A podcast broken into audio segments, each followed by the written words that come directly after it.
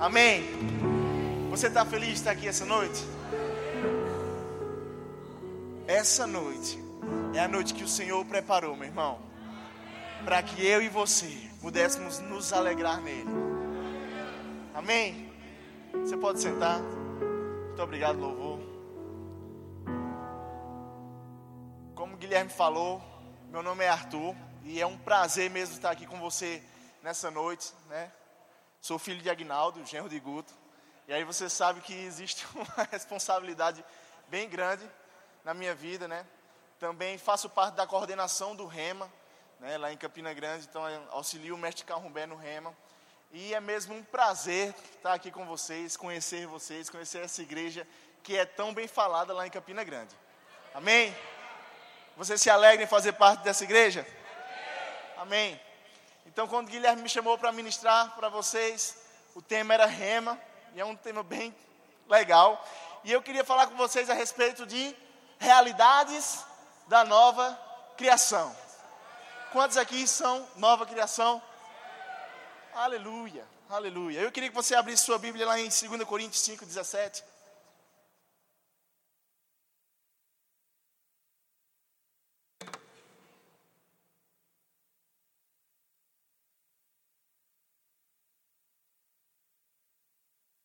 2 Coríntios 5, 17 diz assim: Logo, todo aquele que está em Cristo se tornou nova criação. A velha vida acabou e uma nova vida teve início. Então Paulo ele estava falando assim, ó, se você está em Cristo, você é nova criatura. E as coisas velhas daquilo já se passaram. E sabe, é sobre essa nova criação que eu queria falar com você. É, é importante a gente saber porque eu, eu, quando aceitei Jesus, não mudei fisicamente. Na verdade, eu, eu engordei um pouquinho. Acho que você também não mudou fisicamente, mas sabe que há uma transformação dentro de nós. Algo espiritual acontece quando nós recebemos a Cristo como nosso Senhor e Salvador. E sabe que as coisas de Deus, elas se discernem espiritualmente, por isso que a transformação que há em nós, ela é espiritual.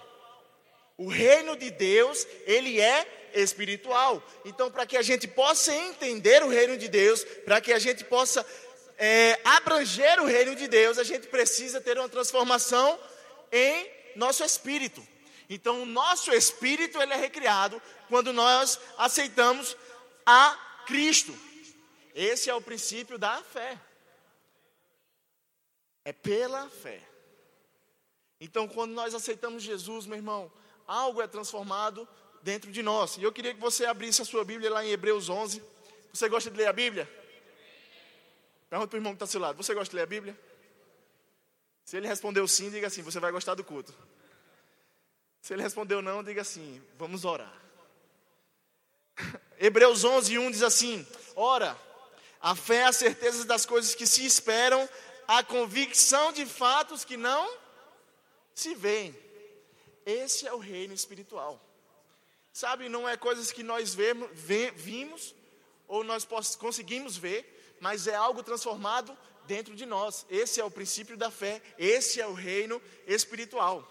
Mas porque a gente não consegue ver, não quer dizer que esse reino não é real.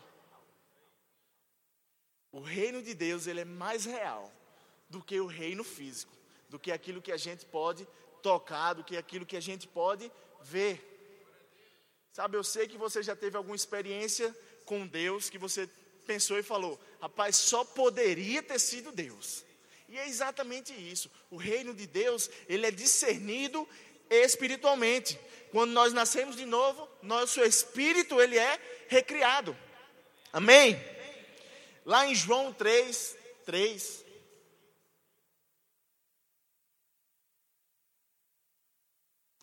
Diz assim: a isto respondeu Jesus: Em verdade, em verdade eu digo que se alguém não, não nascer de novo, não pode ver o reino de Deus.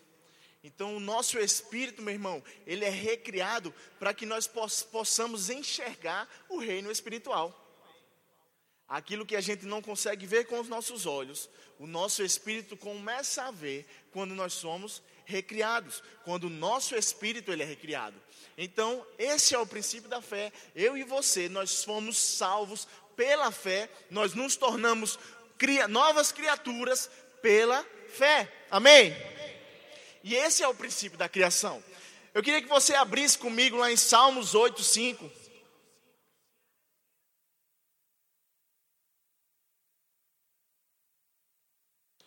E a gente vai entender um pouquinho por que eu e você nós fomos criados, como eu e você nós fomos criados. E diz assim: Fizeste-o, no entanto, por um pouco menor do que Deus, e de glória e de honra os coroaste. Deste-lhe domínio sobre as obras de tuas mãos, e sobre os pés tudo lhe pusestes: ovelhas, bois, todos e também os animais dos campos, as aves dos céus, os peixes dos mares e tudo que percorre as sendas dos mares. Ó Senhor, Senhor nosso, quão magnífico em toda a terra é o teu nome. Então, sabe, meu irmão, Deus ele me criou, Deus ele te criou com propósito. Tudo, sabe que Deus não cria nada sem propósito. Não é diferente de mim e de você.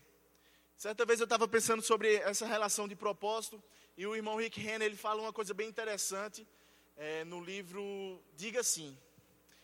E ele falou assim: às vezes a gente pensa que nada tem propósito, às vezes alguma coisa não tem propósito, ou até mesmo eu não tenho propósito. Eu sou líder de adolescentes e costumeiramente, alguns adolescentes vêm falar para mim: rapaz, eu não sei o que eu vou fazer da minha vida, eu não sei o que é que Deus quer para a minha vida, e muitas pessoas, elas não sabem aquilo que Deus tem para elas, ou se, se até mesmo ela tem um propósito. Mas deixa eu te falar: Deus te criou com propósito, você tem um propósito. Sabe que o, a folha ela tem um propósito, o pássaro ele tem um propósito, todo mundo tem um propósito. É interessante porque se você tira alguma coisa da cadeia alimentar, por mais que você ache que não tem propósito, vamos lá, a planta, ah, essa planta aqui não tem propósito, vamos eliminar. Se a gente eliminar essa planta, a gente vai eliminar com a cadeia alimentar todinha, e pode ser que chegue até na gente, por causa de uma plantinha. O irmão Rick Renner, ele fala sobre uma certa cidade que estava com muitos lobos na cidade, e aí estava enchendo a cidade de lobos e eles precisavam fazer alguma coisa porque estava com muito lobo. E aí eles começaram a um, um mutirão para exterminar esses lobos. E aí aconteceu que esses lobos foram exterminados e aí todo mundo ficou muito feliz. Só que de repente começaram a vir corvos e começaram a destruir plantações, começaram a destruir cidades, carros por todo lado. E aí eles perceberam que tinha um propósito daquele lobo estar tá ali, porque quando o lobo estava lá, não tinha corvo, e quando não tinha corvo, a plantação era perfeita. Sabe, meu irmão, existe um propósito na nossa vida. Deus nos fez com propósito. E aqui ele está falando: olha, Deus te fez para dominar. E sabe, uma das coisas que Deus nos fez foi com propósito, autoridade, comunhão saúde. Sabe, Deus nos fez para isso. E Deus nos fez também para adorá-lo e amá-lo. E lendo o módulo, eu vi uma frase bem, bem interessante e eu queria ler para vocês. E diz assim: obediência, amor e adoração só são valores reconhecidos quando há possibilidade de escolha. Não sei se você entendeu, mas a adoração, ela só é reconhecida quando nós podemos escolher. O amor, ele só é reconhecido quando nós podemos escolher. E sabe que Deus nos criou, meu irmão, com autoridade, para adorá-lo, para amá-lo. E com isso tudo, é, depois ele vai falar assim: amar algo ou alguém é essencialmente uma escolha. Portanto, se Deus não desse ao homem livre arbítrio, sobre obedecê-lo ou não, adorá-lo ou não, e amá-lo ou não, toda a adoração humana seria falsa. Bem forte, não é? E sabe, meu irmão, quando Deus fez o homem, ele também lhe deu o livre arbítrio. a árvore do bem e do mal estava lá no jardim. E é interessante porque Deus, ele nos deu o livre arbítrio, mas ele também sempre nos mostra qual o caminho. Ele fala assim, ó, tem um caminho do bem e do mal. Agora faz o seguinte, escolhe pois o bem, porque é melhor. Mas ele diz assim, olha, você pode escolher o bem, mas também tem o mal. Você escolhe. Adoração, o amor só é reconhecido, meu irmão, quando nós podemos escolher. E sabe quando nós escolhemos o certo, meu irmão? Nós estamos fazendo o certo. Deus ele nos dá a opção. Deus ele nos deu o livre arbítrio para que eu e você pudéssemos escolher o certo. Amém? E sabe, foi exatamente assim com Adão. Quando Deus criou Adão e Eva, meu irmão, ele falou: olha, toda essa jardim aqui, ó, pode consumir de tudo. Mas tem uma árvore que, se possível, não coma. Mas sabe o que aconteceu? Que Adão, ele, Eva foi lá, consumiu, foi enganado pela serpente, você sabe bem dessa história, e acabou consumindo o fruto, deu a, Adão. E lá em Romanos 5,12, não precisa abrir, diz assim: quando Adão pecou, o pecado entrou no mundo, e com ele a morte, que se estendeu a todos, porque todos pecaram. E eu queria falar com você sobre esses dois pontos sobre o pecado ter entrado no mundo e com ele a morte. Sabe, Adão, ele teve uma morte quando ele peca. Nós temos três tipos de morte: a morte espiritual, a morte física e a morte para a vida eterna. E sabe, a Bíblia estava falando aqui sobre a morte espiritual, que é quando o espírito ele se separa de Deus. Então Adão, quando ele peca, ele morre espiritualmente. E essas, essas coisas começam a habitar dentro do mundo, porque o pecado ele entra no mundo. Quando o pecado entra no mundo, a morte vem junto com ela. Então Deus criou o homem perfeito, imortal, bem direitinho, tudo bem perfeitinho. Quando Adão e Eva eles pecam, é, o pecado entra no mundo e juntamente com ele a morte e algumas coisas que nós perdemos quando o pecado ele entra no mundo. E eu queria, a ministração é mesmo para falar sobre esses três pontos. Nós perdemos a autoridade que nos foi dada, foi dada a Adão. Quando Deus, Deus fala aqui em Salmos, né? Ele diz assim, ó: domine sobre os peixes do mar, sobre as, os animais da terra, sobre as aves do céu. Ele fala: domine. Então, algo que é perdido quando Adão peca é a autoridade. Diga comigo, autoridade é perdida quando o pecado entra no mundo. Outro ponto, justiça. A justiça ela é perdida quando o pecado ele entra no mundo. E o terceiro ponto é comunhão. E a gente vai falar um pouquinho sobre esses três pontos. E eu queria que você abrisse comigo lá em Lucas 4,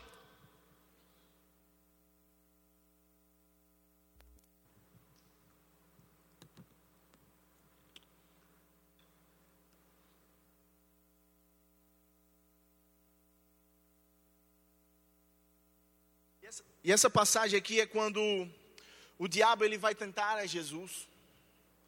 E Jesus ele é levado ao deserto, né? E o diabo ele vai tentar Jesus por três vezes e na terceira vez ele fala: "E levando, mostrou-lhe no momento todos os reinos do mundo.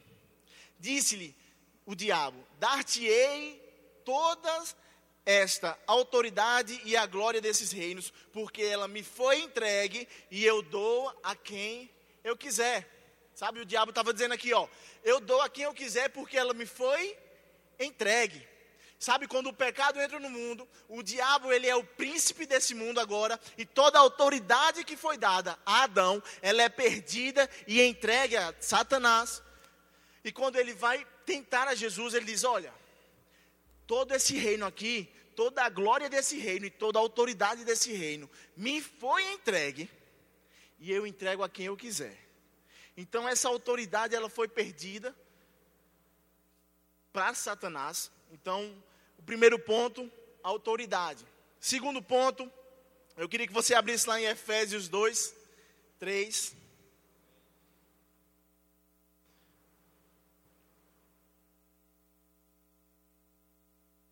E diz assim: entre os quais também todos nós, outrora, segundo as inclinações da nossa carne, fazendo a vontade da carne e dos pensamentos, e éramos, por natureza, filhos da ira, como todo também os demais. Sabe, ele está falando assim: olha, vocês andam como vocês eram, andando com a inclinação da carne, pela inclinação da sua carne. Então, essa justiça que nós tínhamos, essa posição de justos, ela é perdida. E nós perdemos essa posição. Agora, não mais filhos de Deus, mas filhos da ira. E a terceira parte, a comunhão. E eu queria que você abrisse lá em Gênesis 3, 7.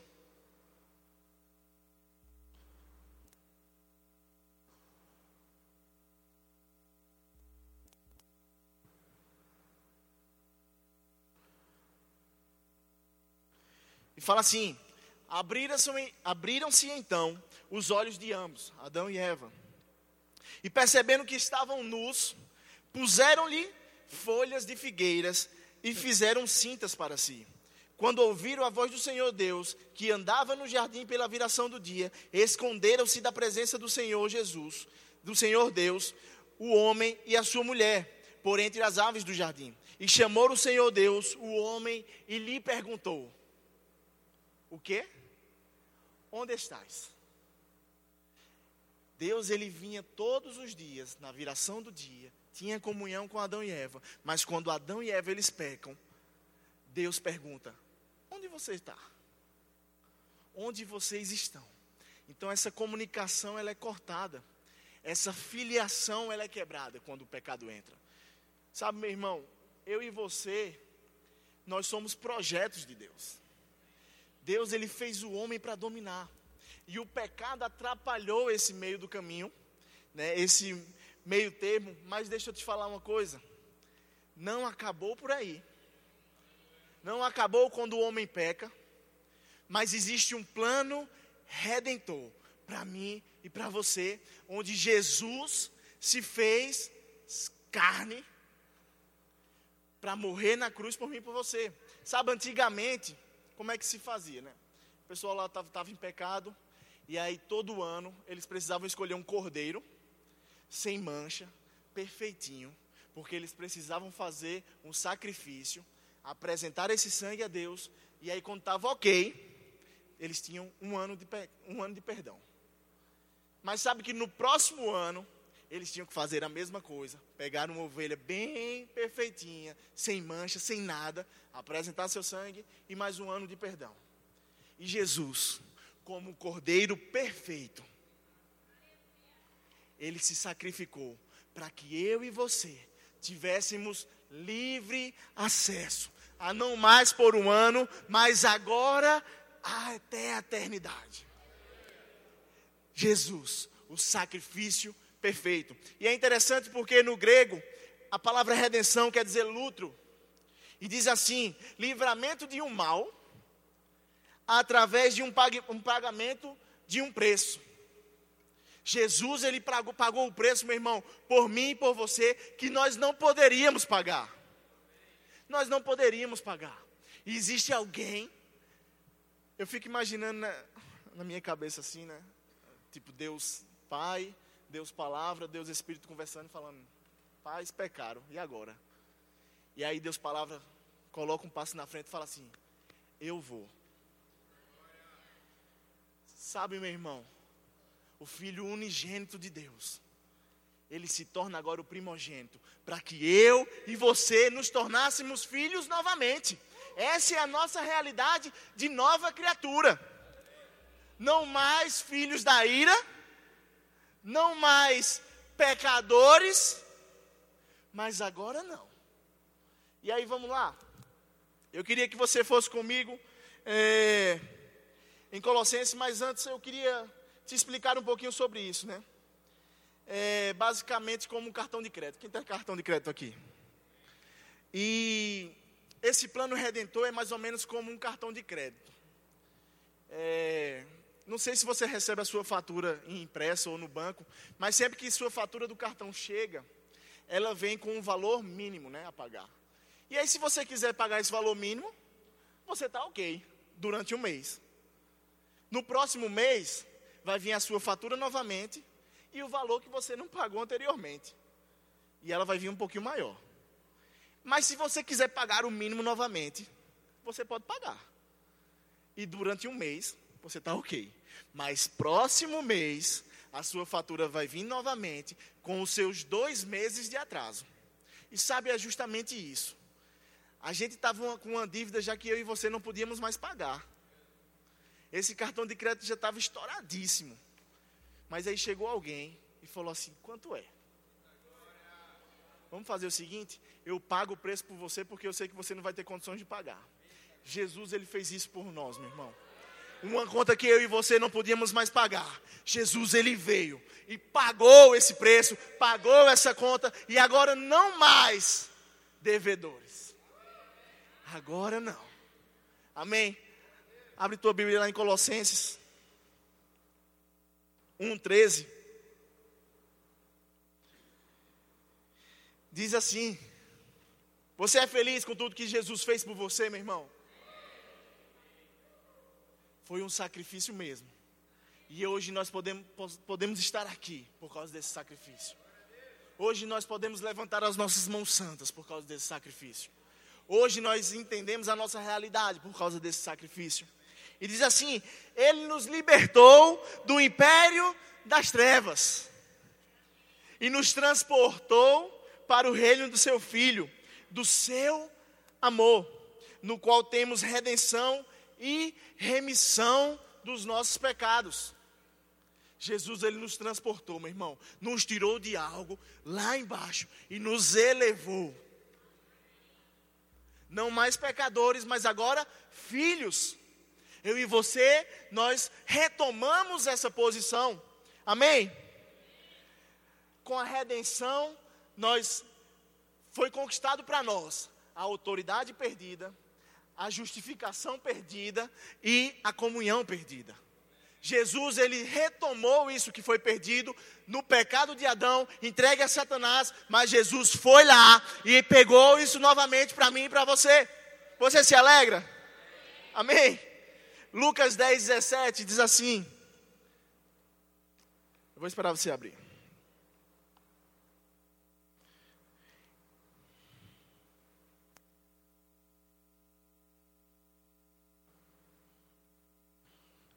Então regressaram os setenta, possuídos de alegria, dizendo: Senhor, os próprios demônios se nos, se nos submeteram pelo teu nome. Mas é, ele lhes disse: Eu via Satanás caindo do céu como um relâmpago. Eis aí, vos dei o quê? Autoridade. Jesus ele conquistou a autoridade novamente para nós. Ele disse: Eis Eis aí, vos dei autoridade para pisar em serpentes e escorpiões e sobre todo o poder de quem? Do inimigo. O inimigo não tem mais poder sobre a mim e sobre a sua vida, meu irmão. Porque a autoridade foi reconquistada para mim e para você. E todo o poder que foi entregue a Satanás, Jesus tomou de volta. E toda a autoridade que, nós for, que, que foi perdida, nós a temos novamente. E diz assim: sobre todo o poder do inimigo, e nada absolutamente vos causará dano algum. Você se alegra com isso? Essa autoridade foi tomada por Jesus, para que eu e você tivéssemos autoridade. E deixa eu te falar uma coisa: você, como um cristão, você tem autoridade sobre o poder do inimigo. Ele fala aqui, ó, o poder do inimigo não tem mais poder sobre a sua vida. Porque a autoridade que foi perdida, Jesus conquistou para nós. Eu e você, meu irmão, nós precisamos entender essa autoridade. Sabe qual é um dos grandes problemas do cristão hoje? É porque Jesus ele nos conquistou novamente aquilo que foi perdido, mas às vezes a gente não entende como cristão e acaba perdendo a, a totalidade daquilo que Deus tem para nós. Certa vez um pastor conversando com a gente, né, ele deu um exemplo bem interessante e eu queria contar para vocês. Ele casou e ele e a esposa dele não tinham muitas condições financeiras E uma pessoa ofertou o hotel do, da lua de mel deles, né? Eles ficaram super alegres, conseguiram uma carona para ir até esse local. E aí eles foram para esse local, um hotel bem chique, e eles falaram, ó, vamos fazer o seguinte, a gente vai no supermercado, compra a nossa feirinha, a gente não vai gastar nada nesse hotel e a gente vai comer dentro do nosso quarto perfeitamente, aproveitar tudo aquilo que o hotel tem para nós, mas a alimentação a gente faz por a gente mesmo. E assim eles fizeram, passaram o fim de semana lá.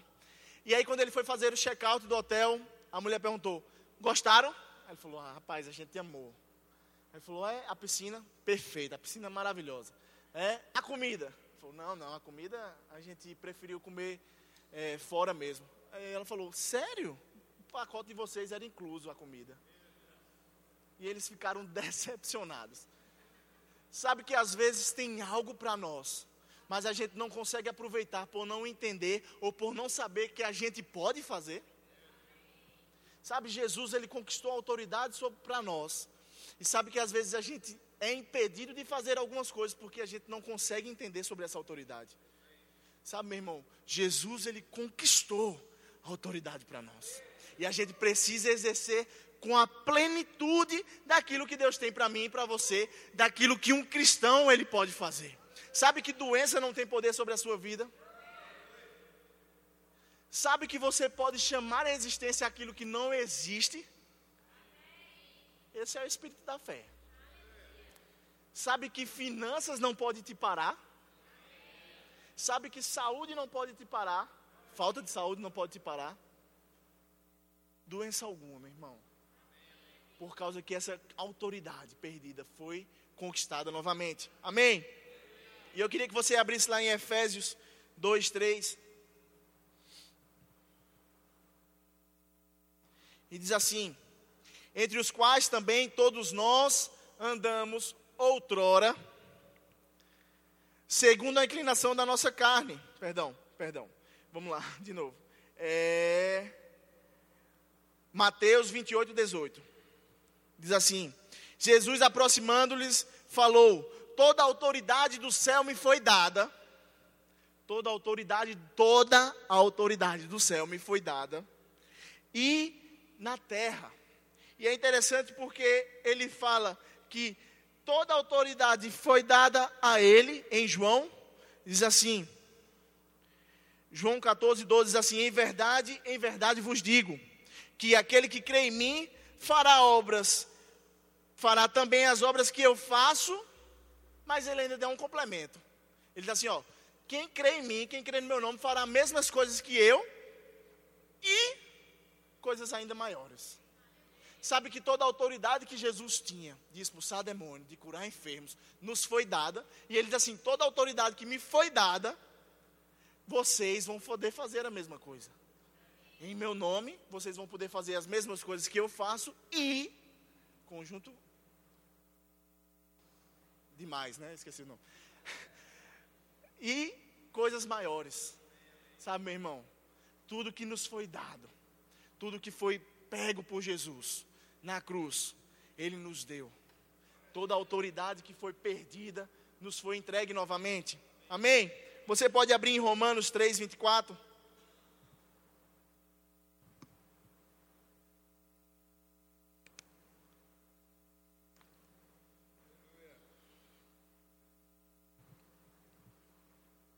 E diz assim: sendo justificados, pagando um preço. Não, né?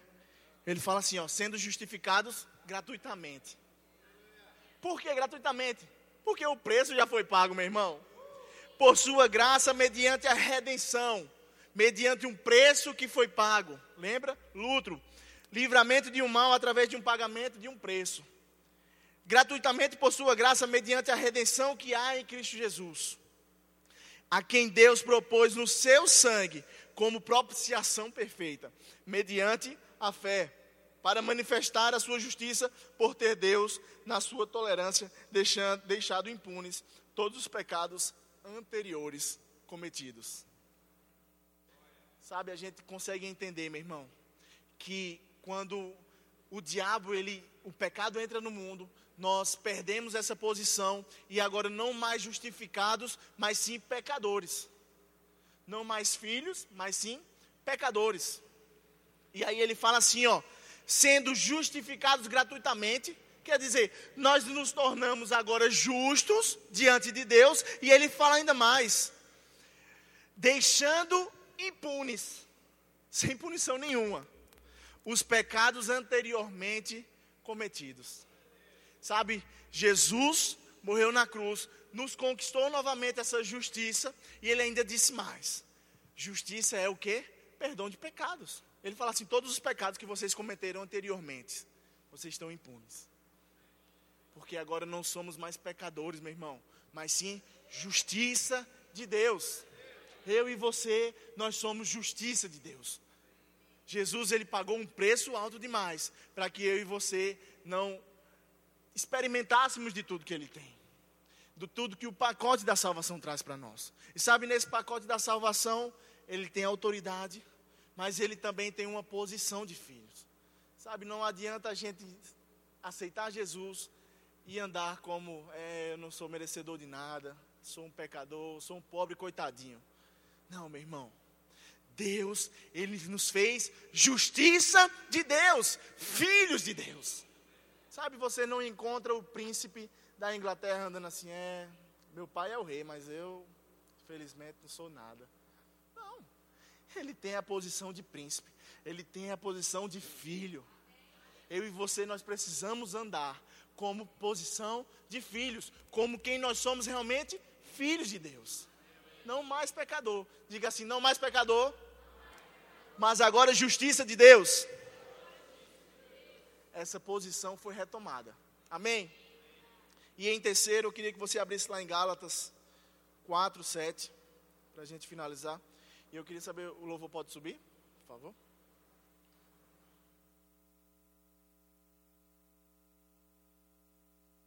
E essa comunhão, ela foi retomada também. E fala assim: de sorte que já não és mais escravos, porém filhos. Amém? E ele fala ainda mais: e sendo filho, também é o que? Herdeiro por Deus. Sabe, meu irmão, essa comunhão ela foi retomada, essa filiação foi retomada. E agora nós somos filhos. Mas é interessante porque em Gálatas fala que não mais, não só filhos, mas também herdeiros. Essa posição foi retomada, meu irmão. E agora nós precisamos andar como filhos, herdeiros de Deus. Como filhos, meu irmão. Não sei se você é pai ou já foi, ou, ou é pai ou, ou algo do tipo, mas eu não quero que meu filho ele viva como qualquer pessoa. Eu quero dar o melhor para ele, eu quero fazer o melhor para ele, e do mesmo jeito é Deus. Ele não quer que você viva de qualquer forma quer que você experimente de tudo do melhor. Porque não só filhos, mas também herdeiros daquilo que Deus tem para nós. Amém? E eu queria que vocês colocassem de pé. Aí em Romanos 5,17 não precisa abrir, mas fala assim. Você se alegra, meu irmão? Ele fala assim: a morte reinou sobre muitos por meio do pecado de que um único homem, por causa de um único homem, ainda maior, porém, é a graça de Deus e sua dádiva de justiça. E todos os que recebem reinarão em vida. Reinarão em vida. Por meio de um único homem, Jesus Cristo. é verdade que um só homem, que um só pecado de Adão trouxe condenação a todos mas um só ato de justiça de Cristo removeu a culpa e trouxe vida a todos. Por causa de um único homem, a morte entrou, mas também por causa de um único homem, a vida retomou. E não mais mortos, não mais escravos, não mais sem autoridade, mas agora vivos em Deus, herdeiros, filhos, justiça. causa de um único homem, meu irmão. E sabe que a gente precisa mesmo experimentar de tudo aquilo que Deus tem para nós. Sabe, esse pacote da salvação, meu irmão, não é só ser salvo. Ser salvo é maravilhoso, mas é um pacote mesmo, onde tem várias coisas que nós precisamos usufruir. É a justiça, é a autoridade, comunhão, é a posição, é a saúde, é a paz. Tudo isso faz parte, meu irmão. E a gente não pode só se contentar em ser salvo. Ser salvo é maravilhoso. Mas aqui na terra, Deus quer que eu e você experimentemos de tudo que esse pacote nos traz. Reinar em vida ensinarem, filho.